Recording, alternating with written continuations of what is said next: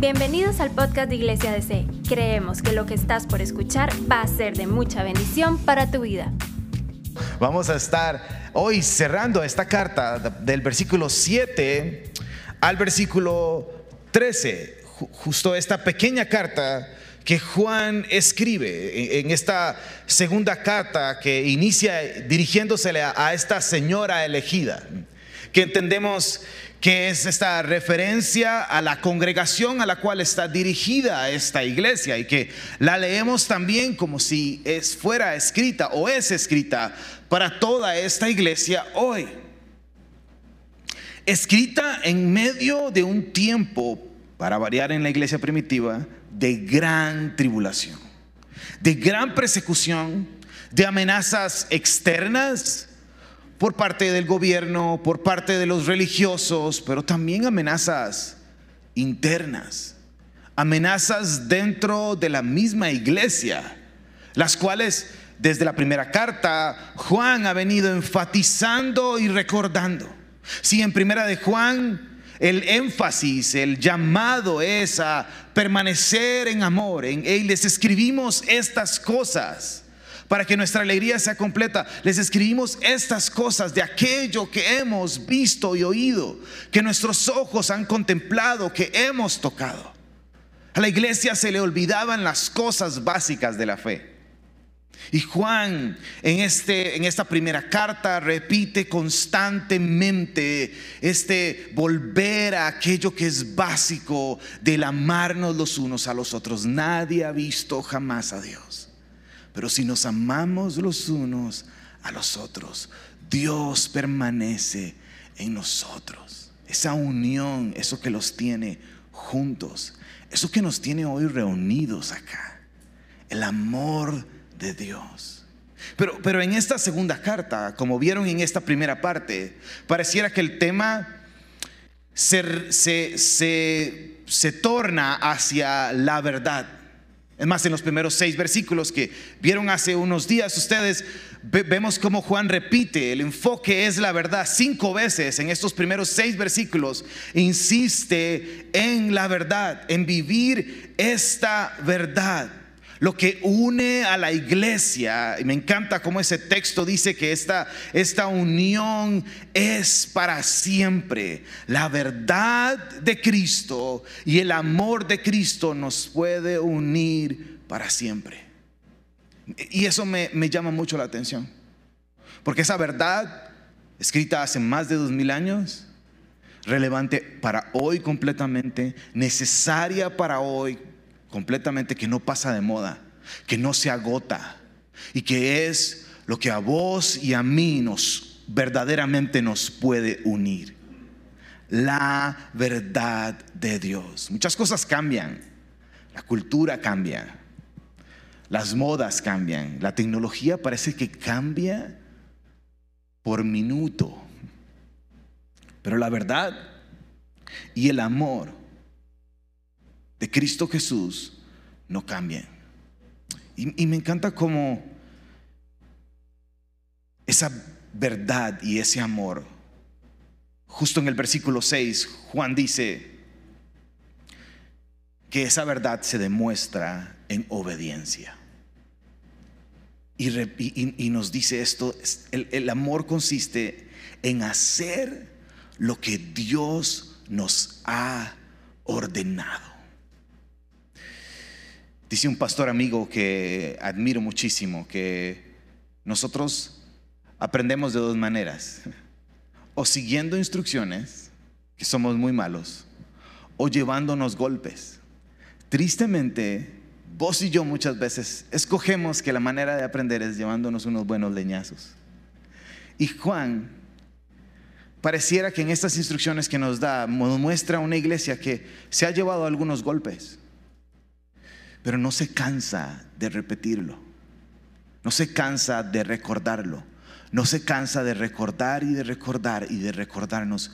Y hoy, mientras que vamos a, ir a nuestro texto, si has venido tal vez hoy diciendo, me he llevado demasiados golpes, he sido muy negligente, he ignorado la instrucción, he ignorado el llamado de Dios, yo quiero hoy decirte, Jesús no se cansa de recordarte. Y no se va a cansar de recordarte y recordarte y de buscarte y de buscarte hasta encontrarte. ¿Qué les parece si oramos? Ponemos este tiempo en las manos de Dios y después nos metemos de lleno en nuestro texto a partir del versículo 7. Señor Jesús, hoy estamos aquí con nuestro corazón dispuesto, con nuestra mente lista, Señor, nuestra bibliecita abierta, con tus hermosas palabras, Señor, para escuchar la instrucción que tienes para todos nosotros esta mañana, Padre. Señor, si mi corazón viene atribulado, si vengo cargado, si la semana ha sido dura, si he estado lejos, Señor, hoy, quiero volver a casa. Hoy quiero recordar Aquello que tal vez he escuchado muchas veces, que me lo, has, me lo has dicho muchas veces, pero que no te cansas y me lo vuelves a repetir y me lo vuelves a repetir. Y hoy quiero, Señor, guardarlo en mi corazón. Y Señor, que hoy tu palabra, que es viva y eficaz y más cortante que espada de doble filo, Señor, haga eso que es especialista en hacer, en transformar corazones duros de piedra y darnos un nuevo corazón. Que siga tus instrucciones, que esté lleno de tu espíritu, Señor. Esto lo pedimos en tu nombre y juntos decimos, amén y amén. Me acompañan segunda de Juan a partir del versículo 7 y creo que también lo tenemos en las pantallas y leemos hasta el versículo 8, 9, perdón. Dice, les digo esto porque muchos engañadores han salido por el mundo. Ellos niegan que Jesucristo vino en un cuerpo humano. Tales personas son engañadores y anticristos. Tengan cuidado de no perder lo que hemos logrado con tanto trabajo. Sean diligentes para que reciban una recompensa completa. Todo el que se desvía de esta enseñanza no tiene ninguna relación con Dios, pero el que permanece en la enseñanza de Cristo tiene una relación tanto el, con el Padre como con el Hijo. Después de que Juan en estos primeros versículos hace como un resumen, y ah, habla de esta verdad, hace un resumen de su primera carta, parece que aquí entra, entra de lleno al problema que estaba viviendo esta iglesia. Y el problema es que, y la situación que estaba viviendo es que la iglesia estaba siendo amenazada por muchos engañadores, por estos falsos maestros que generaban un gran peligro en ese momento. Muchos se acercaban, llegaban a la iglesia y decían, traigo una palabra de Dios, traigo un mensaje de Dios, pero ese mensaje era distorsionado. Estaban mostrando un Jesús falso, un Jesús ajustado, un Jesús em, eh, diferente, un Jesús incompleto. Y, las palabras son fuertes aquí, no sé si usted lo notó. Si primero, no es un tema menor, dice, son muchos los que han salido por este mundo. Y niegan a Jesús. Ahora, ¿qué negaban de Jesús? Lo entendemos también por la primera carta, por la amenaza histórica que estaban viviendo. que estaban negando? Estaban negando la encarnación de Jesús. Aquí claramente lo dice, dice, niegan que Jesucristo vino en un cuerpo humano. Y, por ende negaban que Jesús, Jesús no murió en una cruz. Si Jesús no murió en una cruz. Decían por ahí, fue, fue algo simbólico, decían estos, estos maestros. Estos que pensaban que eran más inteligentes, que tenían más información, que habían estudiado más, que habían descubierto una nueva revelación. Que lo que los apóstoles, y en este caso Juan, que probablemente es el apóstol, que el único apóstol que para ese momento está vivo, si los historiadores dicen que probablemente para el momento en que se escribe esta carta, Pedro ya había muerto hace unos 25, 30 años, Pablo de la misma manera, similar, murió hace un tiempo, ya ha pasado un buen tiempo. Y la iglesia está siendo amenazada por este nuevo mensaje, por este mensaje 2.0, por este mensaje que, que, de alguien que, que cree que que puede venir y complementar, a veces inclusive con una buena intención, a veces con una, la mayoría de las veces con una mala intención para sacar un provecho de vos y de mí y de la iglesia y después huir con un Jesús que no, no, no, no murió en una cruz. Con un Jesús que no es que es imposible que el Dios verdadero se haga hombre, es imposible. Y que por ende negaban el amor de Cristo. ¿Por qué? Porque no podía existir una conexión humana, decían ellos, entre el Dios Todopoderoso y los seres humanos. Si la idea en esos tiempos era que los dioses se queden donde están y que no molesten a, los que estamos en la tierra y que nos dejen trabajar. Esa era, la idea de todas estas eh, líneas de pensamiento, por llamarlo de esa manera. Entonces, desde el Antiguo Testamento, inclusive lo vemos en esa cultura romana, los sacrificios a los dioses eran para que los dejaran en paz, básicamente.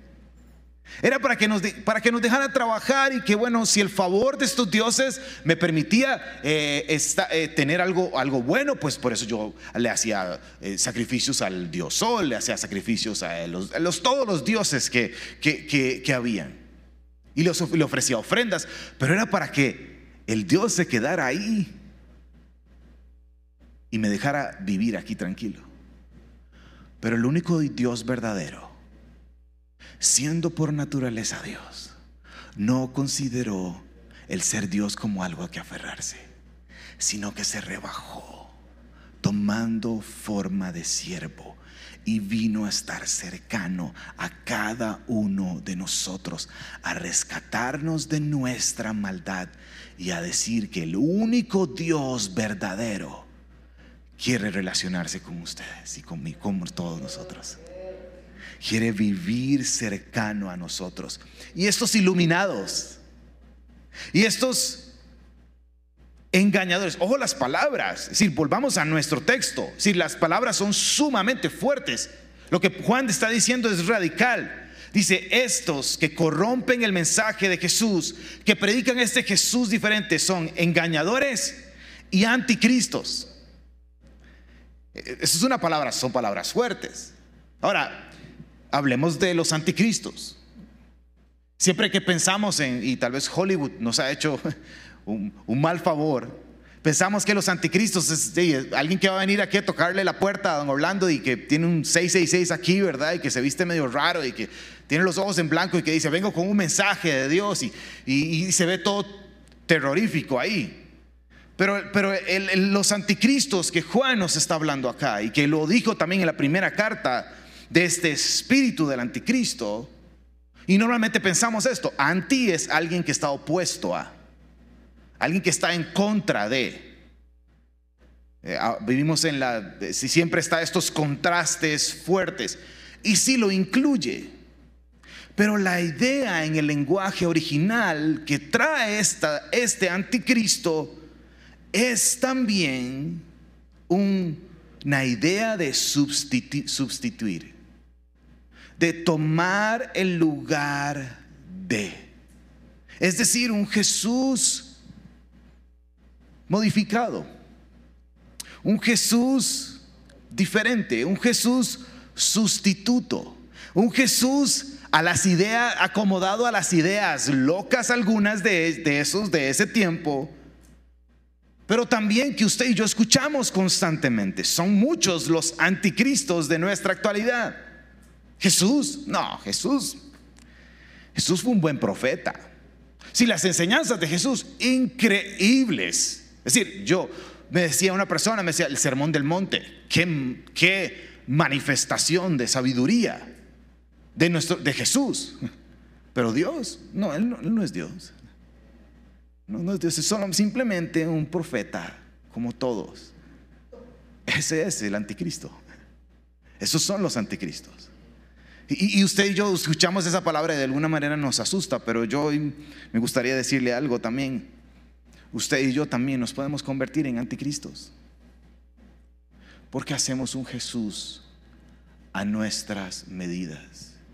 Y creemos un Jesús a mi medida, a mis necesidades, a lo que yo ocupo. Y el sacrificio de Jesús en la cruz por, por mi salvación, sí, qué beneficio, vida eterna, la puerta abierta, el camino abierto para estar con Cristo.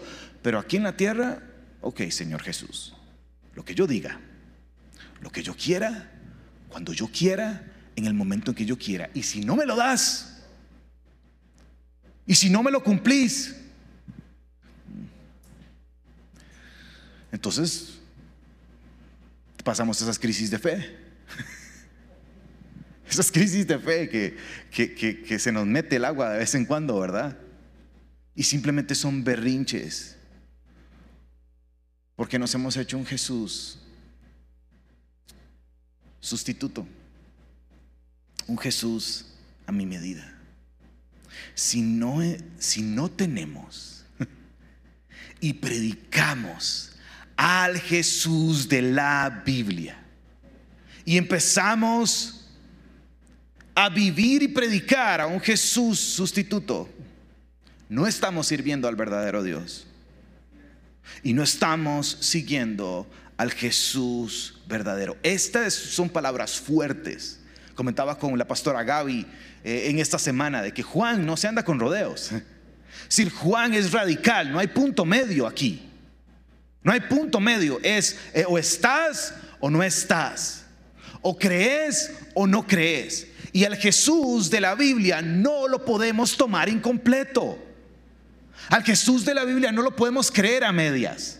Al Jesús que nos presentan todo el Nuevo Testamento, que el Antiguo Testamento anuncia desde Génesis capítulo 3, versículo 16. En esa promesa, desde la promesa de Abraham de que por medio de él serán benditas todas, por medio de esa simiente van a ser benditas todas las familias de la tierra ese que vino a este mundo y, que nos habla en todo el consejo de la palabra de Dios.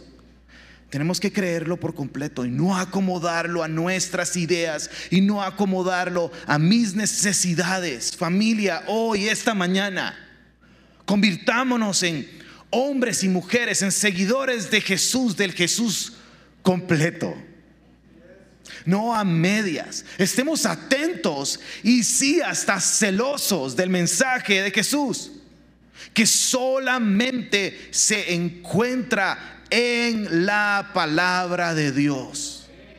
¿Cuál es tu relación con la palabra de Dios? Con este libro precioso que nos muestra a Cristo. Él está en toda la Biblia, desde Génesis hasta Apocalipsis, está ahí. Es un toque difícil encontrarlo en Levítico, pero créeme, está ahí. Ahí está Cristo. Y Él quiere conocerte todos los días. Es el Dios cercano. No el Dios que está ahí, que uno dice, bueno, no, no se meta. No, Él quiere meterse completamente en tu vida. Completamente en tu vida y transformarte. Pero vos y yo nos encanta hacernos al Jesús a mi medida. Al que el, el Jesús 911 ¿Y cuánto nos estamos perdiendo? Yo, yo personalmente, mi familia y yo hemos, hemos vivido un poco más de año y medio duro, duro, en serio que sí. Eh, la pandemia nos golpeó directo, fuerte.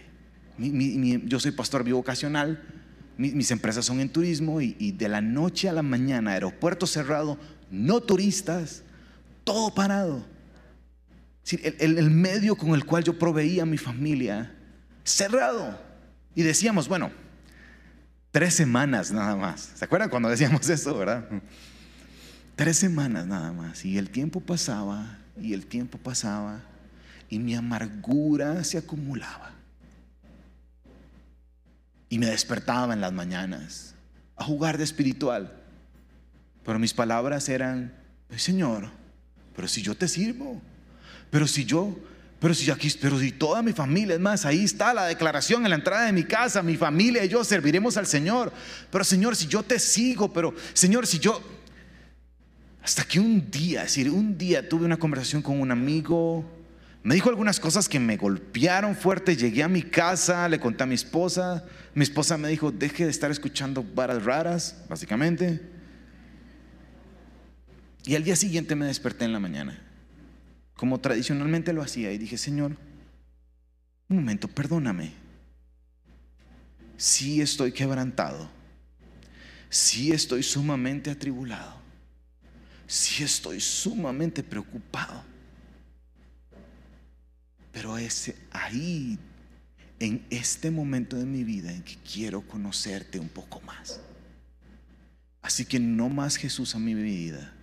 Señor, quiero conocerte. Y hemos experimentado, mi familia y yo, conocer y depender completamente del Jesús verdadero. Ha sido la mejor aventura del mundo. En serio que sí. Gracias a Dios. Esto me encanta.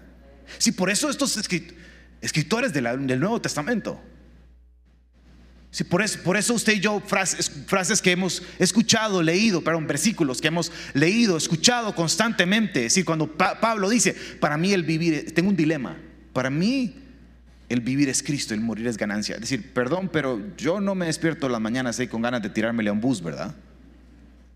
Es por su anhelo de conocer a Cristo, de estar con Él, de vivir con Él. Es decir, ahí mismo dice todo lo que tenía cuando saca su currículum, ¿verdad? Religioso, ¿verdad? Fariseo de fariseos, etc., maestro de la ley.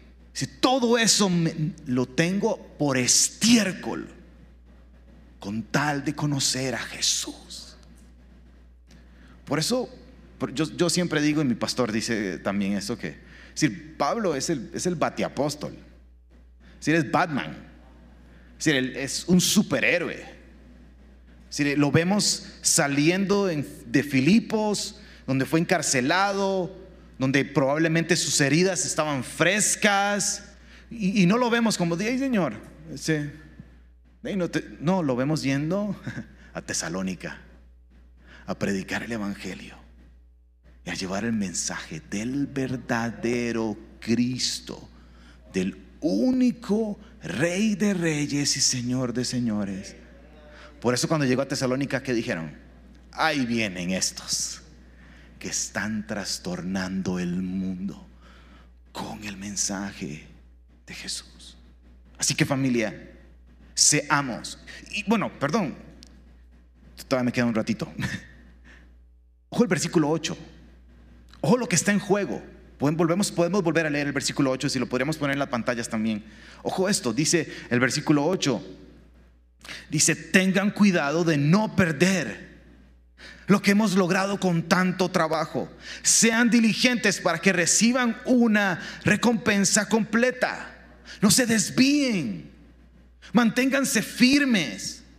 Hay una hermosa recompensa con Cristo. Y podemos experimentar muchas recompensas constantemente acá con el Señor. Si por eso el llamado de crecer en nuestra salvación. Por eso las cartas a las siete iglesias en el Apocalipsis donde dice, al que salga vencedor y hay una recompensa. Pero no nos desviemos de predicar y de vivir al Jesús verdadero. Continuamos. Vimos este problema y esta advertencia. Ahora veamos la instrucción. Versículos 10 al 11. Dice así. Si sus reuniones, si, a sus reuniones llegara alguien que no enseña la verdad acerca de Cristo, no le inviten a su casa ni le den ninguna clase de apoyo. Cualquiera que apoye a este tipo de gente se hace cómplice de sus malas acciones. Mm, este texto está interesante. Sí, porque usted puede decir, pastor, ¿qué problema? Resulta que a mi izquierda tengo un vecino que dice que es ateo. Dice que es ateo, gracias a Dios. Mal chiste. Y, a, mí, a mi derecha tengo un vecino que es testigo de Jehová. Entonces, ¿qué hago? Pues venda la choza y se va. No. ¿Qué hago? ¿Cómo trato eso? Es más, ¿cómo tratamos a inclusive los que vienen acá y que no a enseñar, sino que creen en un Jesús que ellos se inventaron? Ojo qué interesante acá. Aquí hay un aspecto cultural y de la época. Es decir, estos maestros, había muchos maestros, históricamente nos cuentan que andaban predicando el Evangelio, algunos predicando al Cristo verdadero, aquel que murió y resucitó, al que se hizo hombre, otros con sus ideas locas. Y la tradición decía que estos llegaban al pueblo y decían, tengo un mensaje de Dios.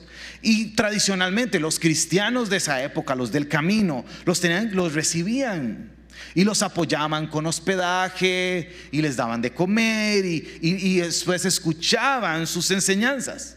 Pero aquí lo que está, lo que está diciendo Juan es a estos, a estos que vienen a decir, yo tengo que, yo tengo un mensaje nuevo. Yo tengo, cada vez que me dicen que tienen un mensaje nuevo hay que poner atención. Y cuando alguien dice que tiene una nueva revelación, hay que tener cuidado. ¿Cuál debe ser nuestra actitud ante esto? En Hechos, capítulo 17, versículo 11, puede tomar nota ahí. no lo tenemos en la pantalla, pero se lo leo. La iglesia en Berea hacía algo muy interesante. La iglesia en Berea dice, el final de este versículo dice, día tras día, examinaban las escrituras para ver si Pablo y Silas enseñaban la verdad. Ojo eso. Oh, qué interesante es. Ahora, no significa que usted tiene que estar ahí haciendo fact check, ¿verdad? Eh, revisando teología, ¿verdad? Y que, no, utilizó mal el Espíritu Santo. No, no es eso, no es un tema de acá. Es un tema de aquí y de acá. Es un tema de estar atento. Es un tema de examinar, porque vivimos en la era, sí, del analfabetismo bíblico. Entonces cualquier chaval lo se para en una tarima, dice tres cosas que suenan increíbles, y ahí estamos usted y yo, no leyendo nuestras Biblias, no permitiendo que el Señor nos hable, no permitiendo ser transformados y, y, nos vamos en la finta. Y las historias son de terror. Las historias son de terror. De estos engañadores, de estos anticristos que buscan una plataforma para únicamente sacar su beneficio. En 2 de Corintios, cuando Pablo habla de sus sufrimientos, dice que, dice que lo han perseguido gobiernos, los han perseguido muchos, pero también lo persiguieron creyentes de la misma iglesia. Dice, pero que no eran. Juan los denomina, parecían que eran de los nuestros, pero no lo eran. ¿Cuál es la lección aquí, familia? ¿Cuál es esta lección? Lea su Biblia. Lea su Biblia. Usted tiene la palabra de Dios en sus manos. Usted tiene el consejo de Dios. Y lo que aquí, lo que aquí hacemos en las diferentes comunidades que abrimos fielmente la palabra de Dios es aprender juntos. Es sí, ser instruidos y que usted lo que Dios le habló hoy por medio de su palabra usted pueda llevarlo a casa y que esa semilla, como dice la palabra, esa semilla produzca un fruto en su corazón y una transformación. Y si todos estamos en un caminar espiritual diferente, pero todos vamos avanzando hacia la misma meta, es un día estar con nuestro Señor Jesucristo por siempre. Y mientras tanto aquí, Jesús, quiero conocerte. Y, Jesús, ¿qué quieres que yo haga? ¿Cuáles fueron las palabras de Pablo cuando, cuando el Señor le atraviesa el, caballo literalmente camino a Damasco. Pablo cae al piso y hace dos afirmas, dos preguntas. Señor, ¿quién eres? Señor, quiero conocerte. ¿Y qué quieres que yo haga? Esas son las preguntas que usted y yo tenemos que hacernos todas las mañanas, mientras que disfrutamos de las palabras de vida eterna. Y cuando nos topamos con personas que no creen, con personas inclusive que creen en, en un Jesús a medias, sustituto, se han hecho su Jesús a la medida. No les caemos con bibliazos y con la Thompson ahí, ¿verdad? De pasta dura. Les hablamos la verdad en amor. Por eso Juan hace ese énfasis tan grande. Una iglesia celosa por la verdad, el único Jesucristo, pero también que predica esa verdad en amor. Y si dejamos que Jesús sea Jesús y que las palabras que son vivas y eficaces y sean enseñadas, Él se va a encargar, su Espíritu Santo se va a encargar, es el, el único que convence de pecado, de justicia y de juicio. Nos debería de generar un dolor, no una indignación, cuando nuestro amigo, nuestro hermano, cree, no cree en el Jesús verdadero. ¿Te genera pesar eso? Si somos muy rápidos para juzgar la doctrina, ¿verdad? Si hay un montón de cristianos peleándose las famosas sana doctrina. Y pasan peleando y, y, post aquí, y videos aquí, y videos allá, y YouTube acá. Pero, ¿qué hay de aquellos que se están perdiendo? ¿Qué hay de aquellos que no tienen relación ni con el Padre ni con el Hijo? Esos son los que deberíamos de preocuparnos y ocuparnos como iglesia. Y en amor llevarles la verdad de Jesús. Terminamos. Versículos 12 y 13. Eh, los finales de las cartas antes de leerlos a mí me encantan, sinceramente me encantan. Porque, porque es esta hermosura de la palabra de Dios en donde el Señor agarra y, permite que el escritor humano utilice el corazón del escritor humano para, para al cerrar las cartas hablarnos también a nosotros. Es decir, toda, toda su escritura es palabra de Dios, pero aquí Juan está terminando, ojo el sentimiento, dice esto, tengo mucho más que decirles, pero no quiero hacerlo con papel y tinta, pues espero visitarlos pronto y hablarles cara a cara. Entonces nuestra alegría será completa. Si su alegría hoy está incompleta, una muy buena manera de que sea completa es que busque a alguien que está perdido.